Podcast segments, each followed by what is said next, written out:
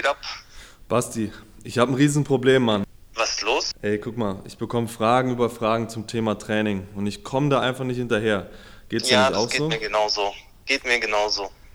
Fuck, daran müssen wir was ändern. Ey, ich habe eine Idee. Lass uns einfach einen Podcast machen, in dem wir all diese Themen besprechen. Ja, super. Machen wir. Wir legen gleich los. Ich komme jetzt ins Gym.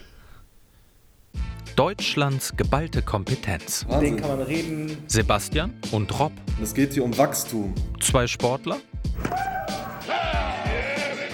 Für Sportler. Neben ihrer Kondition hat sich auch ihre Geschicklichkeit verbessert. Enorm in Form. Das hört sich gut an. Herzlich willkommen zur ersten Folge Enorm in Form mit Sebastian Keindl und Robinson Bentler. Basti, für wen ist dieser Podcast? Dieser Podcast richtet sich an alle Athleten, Coaches und alle, die ihr Training ernst nehmen. Und was ist denn unsere Mission? No Fake News. Fundiertes, anwendbares Wissen zum Thema Training und Ernährung. Und mit welchem Thema beginnen wir? Da die meisten nicht wie wir in einem leeren Gym sitzen, sondern dieses leere Gym vermissen, beginnen wir themenbezogen mit dem Lockdown und äh, damit, wie man aus dem Lockdown das Beste macht oder wie man das Training an die Lockdown-Umstände richtet oder anpasst. Themen für heute: Ausdauer, Explosivkraft und Schnelligkeit, Krafttraining und Hypertrophie, also Muskelaufbau. Also alles, was ein Athlet braucht hier. Alles, was ein Athlet braucht. Disclaimer. Zu Hintergrundinformationen und Kontext konsultieren Sie uns via YouTube-Kommentar oder Instagram-Fragen. Das Programm wird nun fortgesetzt. Wir wünschen gute Unterhaltung. Thema Ausdauer. Steigen wir doch direkt ein. Grundlegend wichtig ist natürlich, dass man drei verschiedene Stoffwechselwege hat. Man hat einmal anaerob alaktaziden Stoffwechsel, also äh, 0 bis 10, 12 Sekunden. Dann hat man den, äh, Glyko also den anaerob laktaziden Stoffwechsel, also der Stoffwechsel, der Laktat produziert oder bei dem sich Laktat anhäuft. Und dann hat man den aeroben Stoffwechsel, der quasi unter Verwendung von Sauerstoff, das ist ja die Definition von aerob, ähm, Energie gewinnt aus Kohlenhydraten und Fetten. Und das Wichtige dabei ist, Die laufen alle gleichzeitig parallel miteinander. Laktazid kennt wahrscheinlich jeder, das ist dann, wenn es brennt. ja, Und das hat bei mir persönlich auch ein bisschen länger gedauert, bis ich das verstanden habe, weil du siehst auf den Grafiken immer nur die, wie du schon sagtest, 10 bis 12 Sekunden, dann ein bis zwei Minuten und zwei Minuten bis unendlich. Und ich dachte früher immer, die äh, werden ein- und ausgeschaltet, aber die laufen alle parallel. ja. Das, Und- äh, Im Prinzip sind es, äh, haben die einzelnen Systeme einfach nur die Stärken, quasi zu unterschiedlichen Zeitfenstern Energie bereitzustellen. Und da ist eben so, wo man in kurzer Zeit viel Energie braucht, muss äh, das anaerob Alaktazide, also Kreatinphosphat, ATP-Stoffwechsel, muss äh, quasi voll Gas geben, weil der viel Energie liefert in kurzer Zeit. Der kann aber nicht lange äh, Energie liefern. Dementsprechend äh, gibt es dann eben das Laktazide-Stoffwechselsystem, das dann quasi ein Zeitfenster länger ist und dann ein bisschen mehr die Hauptrolle übernimmt und grundlegend läuft aber immer der aerobe Stoffwechsel. Und das ist eben auch das Wichtige, ähm, das zu verstehen, damit man eben weiß, dass aerober Stoffwechsel auch für äh, Footballer zum Beispiel eine Grundlage darstellt. Ja, weil ein Footballspiel dauert bis zu drei Stunden, wenn nicht sogar noch länger. Und über diese Zeit muss Energie geliefert werden. Genau. Und da ist also auch für die Footballer das aerobe System, die aerobe Basis relativ wichtig. Wenn wir jetzt von drei Stunden reden, ähm, es gibt verschiedene Methoden, um Ausdauer zu trainieren, auch um die aerobe Basis zu trainieren. Nehmen wir uns für heute mal die Dauermethode raus, das Fahrtspiel und das Intervalltraining und gerade in diesem Zusammenhang das extensive Intervalltraining. Extensiv bedeutet längere Belastungen, weniger Intensität. Thema Intensität, wie definieren wir das im Ausdauerbereich? Im Ausdauerbereich oder beim Laufen kann man ähm, Intensität schon mal definieren über die Geschwindigkeit, also Meter pro Sekunde oder kmh. Oder auch eben gerade im Ausdauerbereich über äh, Pulsfrequenzen, also die Antwort der, des Herzschlags quasi. Ähm, man könnte natürlich auch Watt dazu nehmen, also Leistung, Power, ähm, aber das wird jetzt ein bisschen kompliziert, weil da auch die meisten gar nicht äh, die, das technische Equipment dazu haben. Ja. Und äh, dementsprechend äh, konzentrieren wir uns auf Geschwindigkeit und Puls, würde ich sagen. Und gerade in der Dauermethode, die ich gerade schon angesprochen habe, sind es, glaube ich, zwei Faktoren, die man relativ gut, relativ gut kontrollieren kann, weil Dauermethode bedeutet dauerhaft, wir fangen an zu laufen und hören auf zu laufen über eine relativ lange Zeit wo wir natürlich auch die Geschwindigkeit festlegen können, wo wir den Pulsbereich festlegen können. Ähm, wie würdest du so eine Dauermethode planen? Also grundsätzlich geht es natürlich darum, dass man in einem äh, Bereich läuft, der für die meisten, um, achtet auf unseren Disclaimer, der Kontext ist wichtig, aber um äh, auch für die meisten mal einen groben Anhaltspunkt zu geben, der zwischen 130 und 150 liegen wird, also man will in einem niedrigeren Herzfrequenzbereich eine längere Zeit verbringen. Ähm, und man fängt dann da vielleicht an mit 40 Minuten, 45 Minuten. Und ein Ziel wäre, bei diesem, bei diesem Herzfrequenzbereich quasi zu laufen und über die Zeit die Geschwindigkeit zu erhöhen. Also dadurch läuft man dann die Distanz natürlich in der gleichen Zeit, wird länger, die man läuft, ähm, aber man bleibt immer im gleichen Herzfrequenz- oder Pulsbereich. Das heißt, ich setze mir eine, einen Zielpuls von 150 vor, versuche aber mit dem gleichen Puls von 150 immer schneller zu laufen. Genau, also das ist, äh, wäre äh, oder das wäre ein Zeichen deines Fortschritts, wenn du dann einfach siehst, okay, du bist jetzt äh, 100 45 Durchschnittspuls gelaufen und bist jetzt aber ein Pace gelaufen von 6 Minuten äh, pro Kilometer und äh, hast angefangen mit 6 Minuten 30 pro Kilometer. Verschiedene Geschwindigkeiten, zweite Methode, Fahrtspiel. Das wird dadurch definiert, dass man auf der Distanz verschiedene Geschwindigkeiten läuft. Das heißt, ähm, entweder ich plane das im Vorhinein und sage, ich laufe 100 Meter schnell, dann 500 Meter ein bisschen langsamer, also variiere ähm, so abhängig, mache oder ich mache es abhängig vom Untergrund bzw. von den Gegebenheiten, dass ich sage, ich laufe einen Hügel hoch, dementsprechend ein bisschen langsamer, ich laufe einen Hügel runter, dementsprechend ein bisschen schneller oder ich sehe einen Abschnitt geile Wiese und man will einfach, denkt sich, die laufe ich jetzt voll Gas lang. Ja. Da gebe ich mal richtig Gas, genau. Und da ähm, dementsprechend einfach äh, ein, ein Wechsel im Tempo. Ja. Das ist aber, denke ich mal, ein bisschen schwieriger zu kontrollieren, beziehungsweise nicht so leicht wie bei der Dauermethode. Wie würdest du da ein Zeichen von Fortschritt, wie kann man da ein Zeichen von Fortschritt erkennen? Also ich würde weil es eben umständlicher ist äh, zu kontrollieren und für die meisten, die das jetzt nicht irgendwie, die jetzt keine Ausdauersportler sind und das als Trainingsmethode per se nutzen, sondern als Trainingsmethode für einen Sport, also vielleicht das zum ersten Mal machen oder zum ersten Mal ins Training integrieren. Für die Leute ist es natürlich auch so, dass äh, das umständlich ist zu kontrollieren und äh, zu quantifizieren. Dementsprechend würde ich das einfach einstreuen als Abwechslung. Und das, wie man da den Fortschritt zumindest subjektiv feststellen kann, ist natürlich, wenn man merkt, okay, ich bin jetzt gerade gesprintet, irgendwie 100 Meter oder 150 Meter und jetzt äh, laufe ich weiter und ich merke einfach, dass mein Puls oder sehe, dass mein Puls schnell runterkommt und ich eigentlich wieder gleich äh, bei dem Tempo weiterlaufen kann und entspannt bin. Das heißt, man läuft ein bisschen nach Gefühl. Das ist nach Gefühl. Das ist nach Gefühl.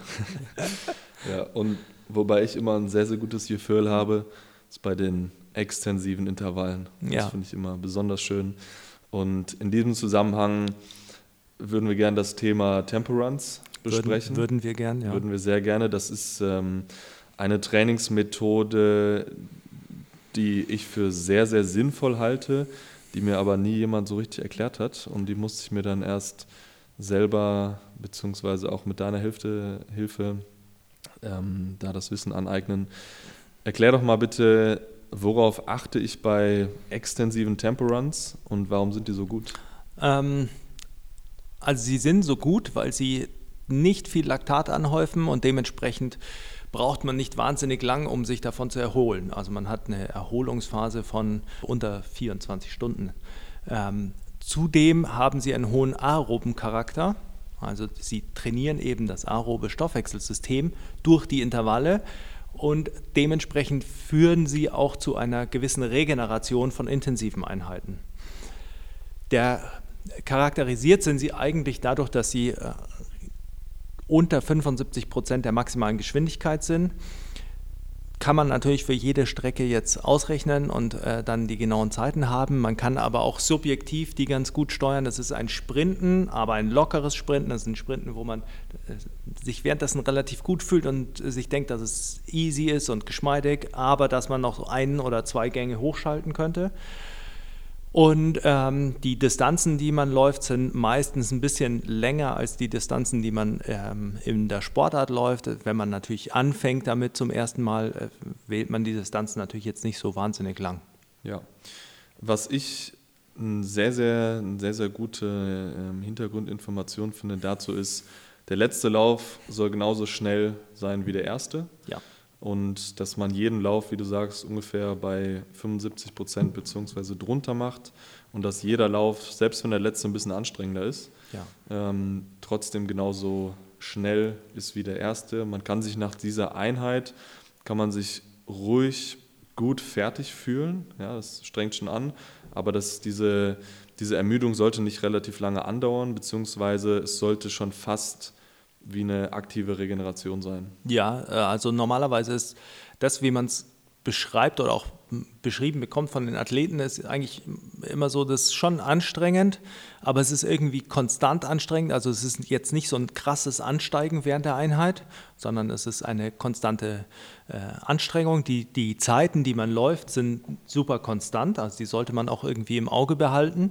damit man ja auch äh, die Belastungs-zu-Pausenzeit-Ratio einhält. Ähm, und beschrieben wird es eben meistens, dass man nach der Einheit schon, also direkt nach dem Aufhören ist man K.O., zehn Minuten später äh, hat man sich gedacht, wow, hat man schon hart gearbeitet und äh, eine halbe Stunde, dreiviertel Stunde später oder Stunde später denkt man sich, oh, könnte eigentlich schon wieder was machen. Also äh, es ist nicht lang belastend und das ist schon ein wichtiges Signal. Uns ist ja Wachstum und Fortschritt immer sehr, sehr wichtig. Wie sehe ich, wie sehe ich bei Tempo Runs den Fortschritt? Ähm, bei Tempo Runs sieht man den Fortschritt primär dadurch, dass sie leichter werden also das, und natürlich auch, dass die Zeiten für die Distanzen besser werden, wenn man schneller wird. Also das ist der, quasi der indirekte Fortschritt. Ähm, man schafft mehr Volumen oder man steigert das Volumen mit der Zeit. Das ist auch keine, kein immer größer werdendes Glas, äh, das man da befüllt. Das, es gibt natürlich ein, eine Grenze, also man steigert jetzt nicht bis un, ins Unendliche, aber man schafft mehr Meter quasi pro Einheit und ähm, ohne die Regeneration davon länger werden zu lassen. Also man erholt sich gleich schnell von mehr Umfang. Ja. Wir gehen später noch auf ein paar genauere Beispiele ein, wie man das für sich einbauen kann. Wenn wir jetzt aber schon fast beim Sprinten sind, ja. dann lass uns mal voll ins Sprinten reingehen und ähm, nach dem Thema Ausdauer auch das Thema Explosivkraft, das Thema Sprinten aufgreifen. Wenn ich jetzt noch nie wirklich ein Sprinttraining gemacht habe, wo fange ich denn da überhaupt an? Äh, mit sehr viel Aufwärmen. Also das ist äh, ein Punkt, den man nicht genug stressen kann. Man wärmt sich wahnsinnig viel auf. Meistens ist es äh, Aufwärmen in Relation zum Sprinten, zu der, quasi zu der Zeit, die man mit Sprinten verbringt, weil die Pausen sind ja auch sehr lang, äh, ist so 1 zu 1 ähm, oder 2 zu 1, also mehr, Aus, äh, mehr Aufwärmen zeitlich als äh, tatsächliche Belastung. Grundsätzlich ist wichtig, dass man erstmal anfängt mit kurzen Distanzen da ist die Technik noch nicht so kompliziert, es ist noch nicht so ein hohes Gefahrenpotenzial da, wie man es bei Topspeed hat von den Verletzungen, Hamstring-Puls und solchen Sachen. Ähm, es passt auch jetzt gerade zu der Saisonphase, weil jetzt für die meisten eben eine Offseason beginnt oder zumindest mal eine äh, verlängerte Winterpause. Und dann fängt man eigentlich ganz gut an, erstmal mit den kurzen Distanzen und baut die dann mit der Zeit auf längere Distanzen aus. Ähm, das ist so der Hauptfokus, der darauf äh, liegen sollte. Und dann ist natürlich, gibt es grundlegende Punkte, ähm, die man berücksichtigen sollte beim, beim äh, Sprinttraining. Und das Geschwindigkeit, Intensität, also mhm. Intensität in dem Fall ist Geschwindigkeit, ähm, die Qualität und die Technik. Also es, man, es, man sollte es schon als Techniktraining auch betrachten. Ja, also Sprinten ist nicht gleich schnell laufen, sondern Sprinten ist auch ein Skill, ist eine Technik. Ähm, und dementsprechend sollte man das natürlich auch üben. Wie du schon gesagt hast, die Pausenzeiten sind unfassbar wichtig. Ja. Ähm, Was würdest du da so veranschlagen? Es gibt eine Grundregel oder eine Faustregel, am besten für alle zehn Meter, die man läuft, eine Minute Pause. Das wird sich für die meisten wahrscheinlich anfühlen wie eine Unendlichkeit, aber es ist wirklich unfassbar wichtig, diese lange Pause zu nehmen, um dem Stoffwechselsystem von Kreatin zu erlauben, sich zu erholen und auch im zweiten Sprint wirklich wieder maximale Geschwindigkeiten erreichen zu können. Plus auch durch diese lange Pause kann man die Technik besser aufrechterhalten. Und besonders bei den kurzen Distanzen, ich denke, das ist für sehr viele Spielsportler auch super interessant, denn es geht ja häufig immer um Antritt. Ja. Kurze die Beschleunigung. Drei bis fünf Meter. Die ersten drei bis fünf Meter. Wer schneller am Ball ist, der kann damit auch eine Aktion ausführen und kann ähm, dementsprechend ein Spiel, und, äh, Spiel entscheiden. Ja. Okay, also kurze Distanzen beginnen wir, langes Aufwärmen, Technikschulung, da ja. gerne dran arbeiten, lange Pausen. Wer ein bisschen fortgeschrittener ist, wo setzen wir da ein?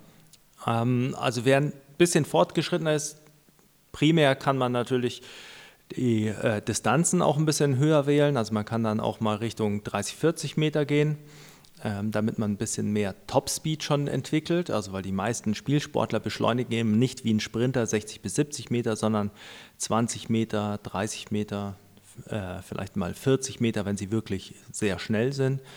Ähm, aber da kommt man dann schon eher Richtung Top Speed, den sie dann auch wirklich erreichen und hat das dann natürlich nochmal ein spezifischer Skill. Also man könnte sagen, Beschleunigen ist ein Skill, Top Speed ist ein Skill. Ähm, das könnte man machen. Das wäre ein Schritt. Ein zweiter Schritt, und das hängt natürlich auch immer davon ab, welche Sportart ähm, und auch wie ist die, der Vortrainingszustand, was hat man schon an Erfahrung, was hat man schon gemacht, wäre Change of Direction, also Richtungswechseltraining einzubauen. Ähm, also eine Einheit quasi linearen Sprint und eine Einheit, die Richtungswechsel zumindest beinhaltet. Das muss nicht komplett getrennt sein, beides voneinander, aber es ist sicher oftmals sinnvoll, und wenn man jetzt ein Richtungswechsel-Training einbaut, womit könnte man da beginnen? Also man sollte die Richtungswechsel grob klassifizieren oder kategorisieren und dann kann man sagen, es gibt Richtungswechsel mit einem quasi vollen Turn, also 180 Grad. Dann gibt es äh, Richtungswechsel mit 90 Grad, also einem ziemlich rapiden Richtungswechsel aus der Beschleunigung raus. Und dann äh, 45 Grad Turns, also welche, wo man die Geschwindigkeit besser mitnehmen kann.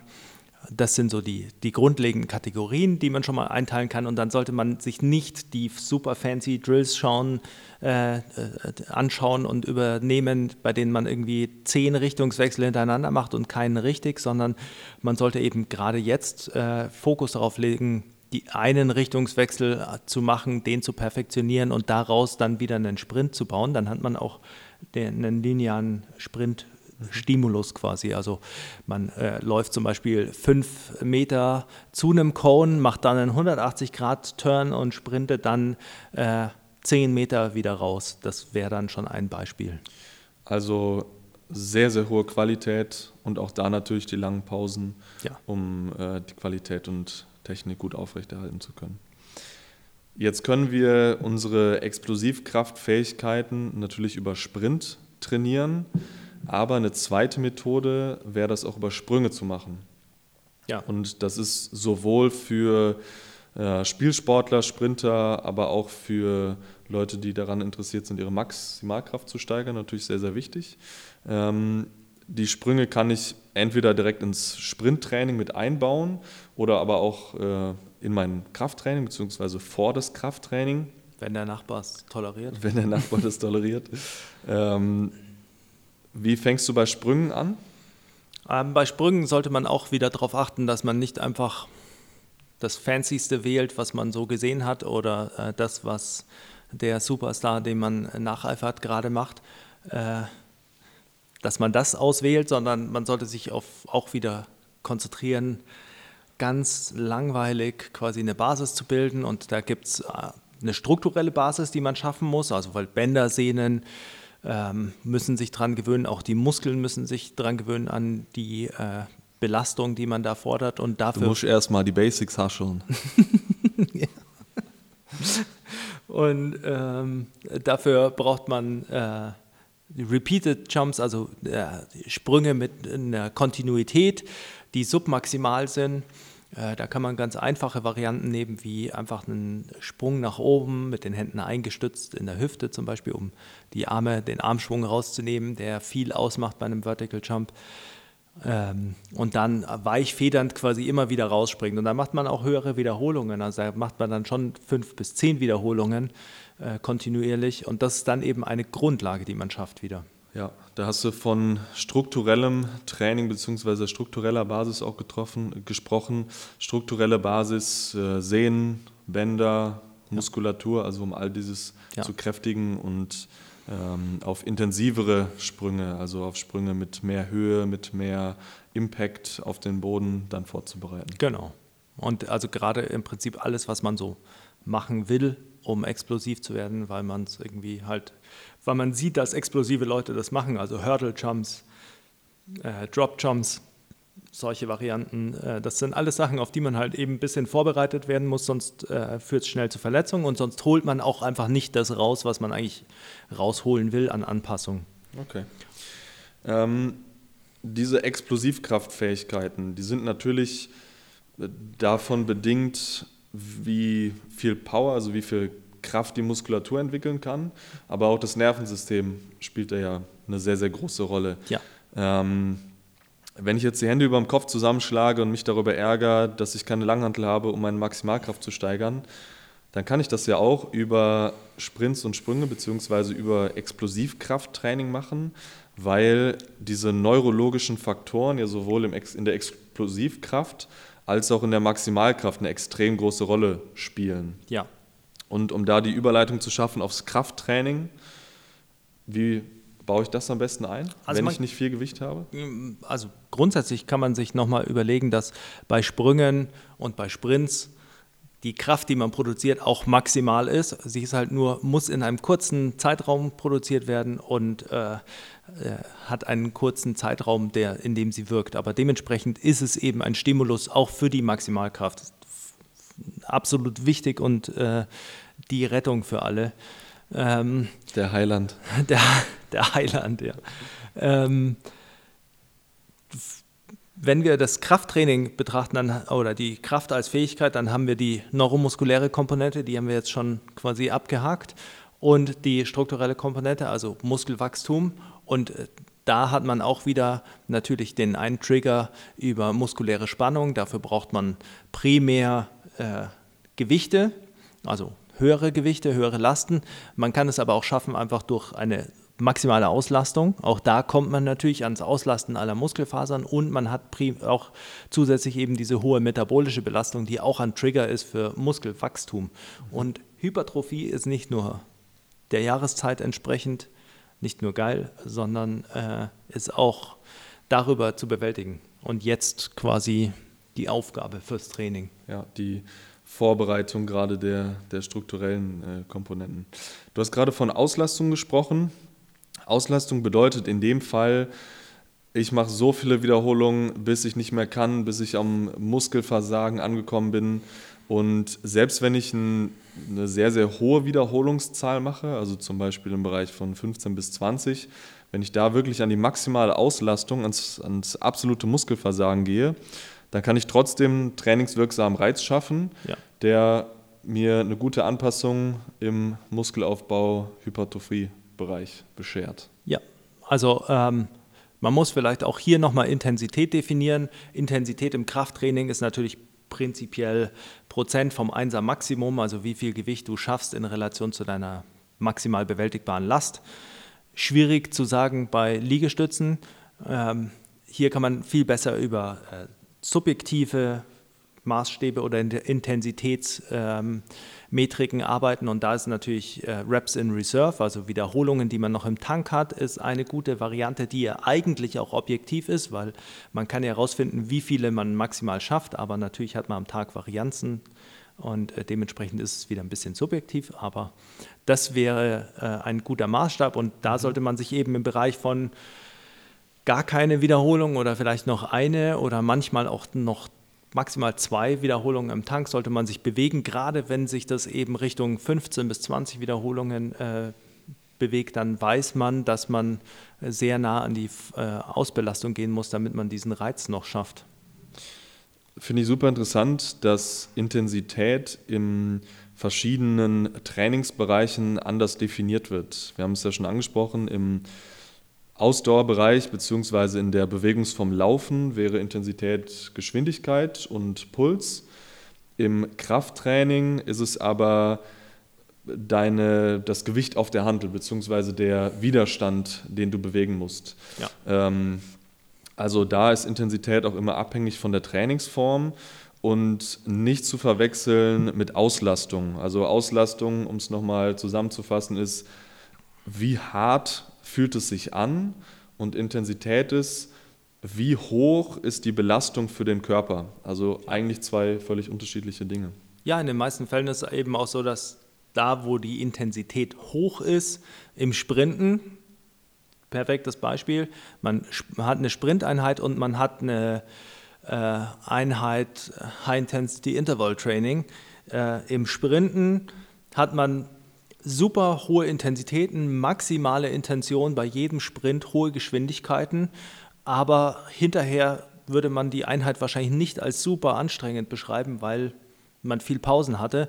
High Intensity Interval Training, äh, du machst acht Minuten dein Tabata äh, und hast dabei ein bisschen Kettlebell geschwungen und äh, kotzt dir die Seele aus dem Leib, bist völlig fertig, Auslastung des Todes, genau. aber wirklich intensiv war es eigentlich. War es dann auch nicht. Man bewegt sich halt in der Mitte, es ist halt einfach, ähm, es fühlt sich hart an. Also ja. es ist immer, muss man sehr differenziert betrachten, gerade als Athlet, gerade als Trainer, weil das natürlich auch bestimmt, wie wir uns anpassen. Ja.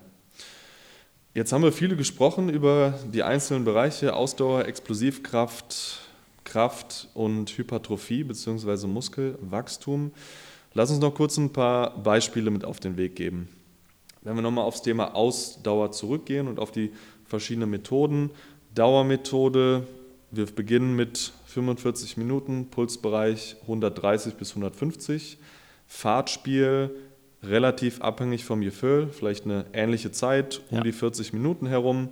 Der und Durchschnittspuls auch in dem gleichen Spektrum. Mhm. Aber mit unterschiedlichen Tempo, also mit unterschiedlichen ja. Geschwindigkeiten extensive Tempoläufe, eine Distanz von 80 Meter mit 75 Prozent der Maximalgeschwindigkeit, also immer ein Tempo, wo man noch einen Gang drauflegen kann. Ja, also eine gute Einstiegseinheit für die meisten wäre äh, 3x80 Meter mit äh, 45 Sekunden Pause. Bei denen, die schon ein bisschen fitter sind, vielleicht 30 Sekunden Pause. Das ist ein Satz, dann hat man eine Satzpause von 90 Sekunden bis 120 Sekunden, auch wieder nach äh, Fitnesszustand quasi äh, zu wählen. Und davon kann man dann äh, vier bis fünf Sätze machen.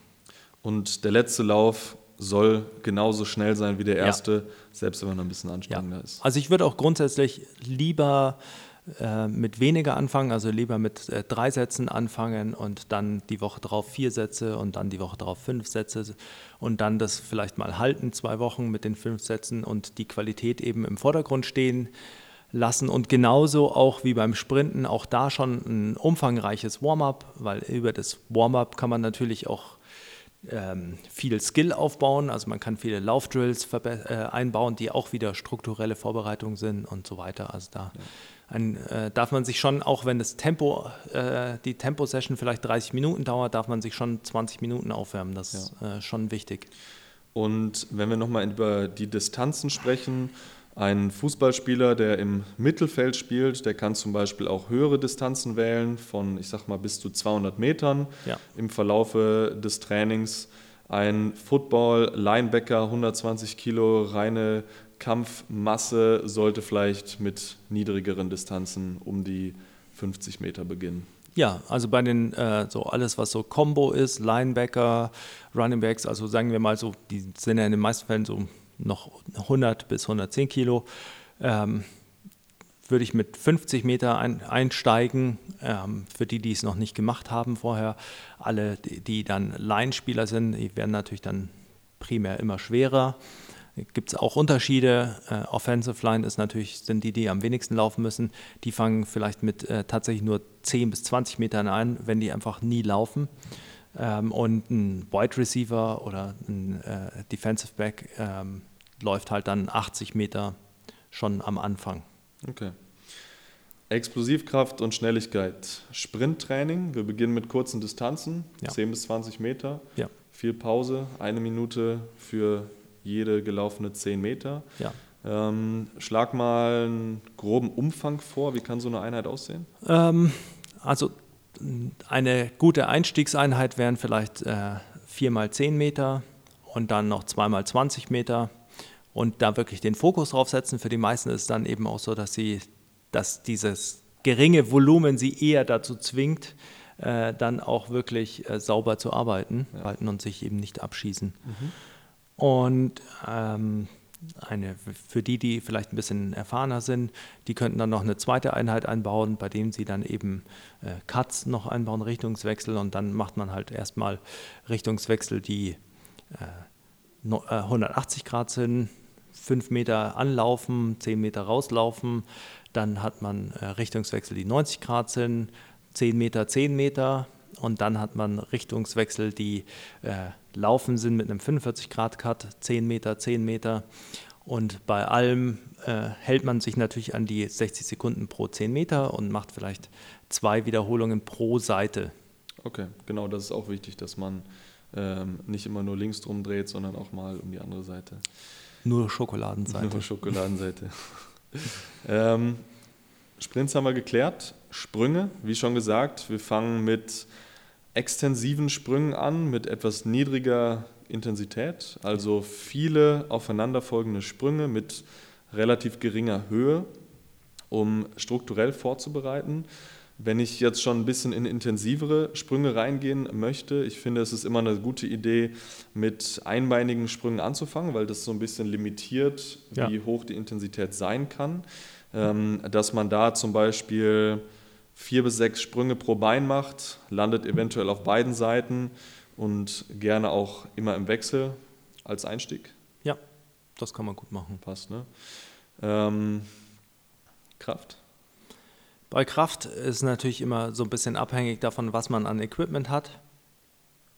Äh, Grundsätzlich äh, und wie viele Einheiten man machen möchte oder kann. Ja, grundsätzlich lohnt sich natürlich zu der Zeit oder mit den Möglichkeiten auch eine höhere Frequenz zu fahren und dann äh, zum Beispiel Oberkörper, Unterkörper abzuwechseln und äh, jeden Tag quasi eine Krafteinheit zu machen, dann würde ich die Sprinteinheiten auch an die, Kraft, äh, an die Unterkörperkrafttage legen davor, damit man erholt ist und die äh, Ausdauereinheiten quasi eher an die Oberkörpertage, nicht an jedem Tag sprinten.